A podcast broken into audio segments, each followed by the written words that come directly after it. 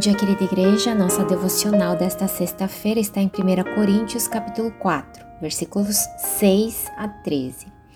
Irmãos, apliquei essas coisas a mim e a Apolo por amor a vocês, para que aprendam de nós o que significa não ultrapassem o que está escrito. Assim, ninguém se orgulhe a favor de um homem em detrimento de outro Pois quem torna você diferente de qualquer outra pessoa? O que você tem que não tenha recebido e se o recebeu, porque se orgulha como se assim não fosse? Vocês já têm tudo o que querem, já se tornaram ricos, chegaram a ser reis e sem nós. Como eu gostaria que vocês realmente fossem reis, para que nós também reinássemos com vocês. Porque me parece que Deus nos colocou a nós, os apóstolos, em último lugar, como condenados à morte Viemos a ser um espetáculo para o mundo, tanto diante de anjos como de homens.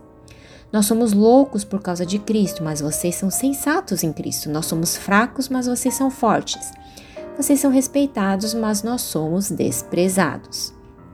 Até agora estamos passando fome, sede, necessidade de roupas, estamos sendo tratados brutalmente, não temos residência certa e trabalhamos arduamente com nossas próprias mãos.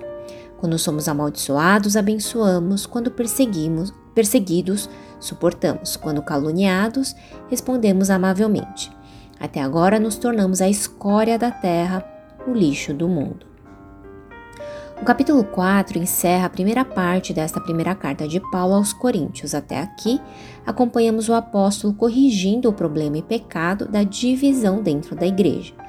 Naquele contexto cultural, era comum os discípulos de um mestre defendê-lo em detrimento de outros, o que gerava rixa e arrogância, que é o que está acontecendo aqui nesse contexto. Por isso, vimos Paulo tratando essa questão no capítulo 3, versículo 5. Afinal de contas, quem é Apolo? Quem é Paulo? Apenas servos por meio dos quais vocês vieram a crer conforme o ministério que o Senhor atribuiu a cada um. Nosso versículo 6 de hoje dá continuidade a esse argumento. Irmãos, apliquei essas coisas a mim e a Apolo por amor a vocês, para que aprendam de nós o que significa não ultrapasse o que está escrito assim.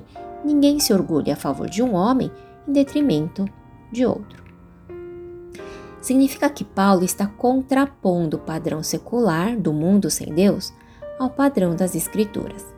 Enquanto o sistema de mundo sem Deus valoriza, provoca e participa de contendas que enaltecem o ser humano e sua pífia sabedoria, o padrão de Deus e, portanto, o que deveria ser o padrão da Igreja de Cristo, reconhece a graça, ou seja, todos e todas as coisas provêm de Deus. Portanto, o homem não tem do que se orgulhar, mas deve viver reconhecendo sua dependência dessa graça e essa atitude enaltece o Senhor, provedor da graça. Versículo 7. Pois quem torna você diferente de qualquer outra pessoa? O que você tem que não tenha recebido, e se o recebeu, porque se orgulha como se assim não fosse. Então, para reforçar essa realidade, Paulo faz uso de ironia nos versículos 8 e 10. Aqui é como se ele estivesse dizendo: quem vocês pensam que são para julgar e desprezar outros? Ah, sim, vocês são reis tão sensatos e fortes. Só que não. E então o apóstolo conclui com seu próprio exemplo, versículos 9 e 11 a 13.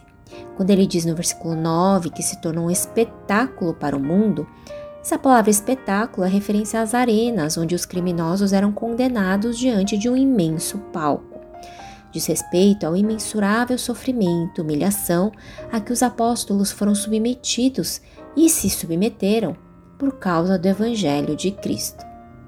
E aqui encontramos mais um contraponto entre a arrogância ilusória dos coríntios e a realidade humilde dos apóstolos. A descrição dos versículos 12 e 13 nos remetem a Jesus e especialmente aos momentos do seu julgamento de crucificação. Foi tratado brutalmente, versículo 11, quando amaldiçoado abençoou e quando perseguido suportou, versículo 12. Quando caluniado, respondeu amavelmente, versículo 13.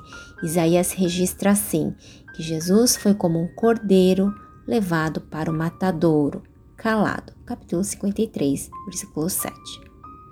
É disso, da honra de poder sofrer pelo Evangelho, que Paulo se orgulha, e é nesse sentido que seus discípulos, os crentes da igreja de Corinto, deveriam ser seus imitadores. Ele vai dizer isso mais para frente no versículo 16.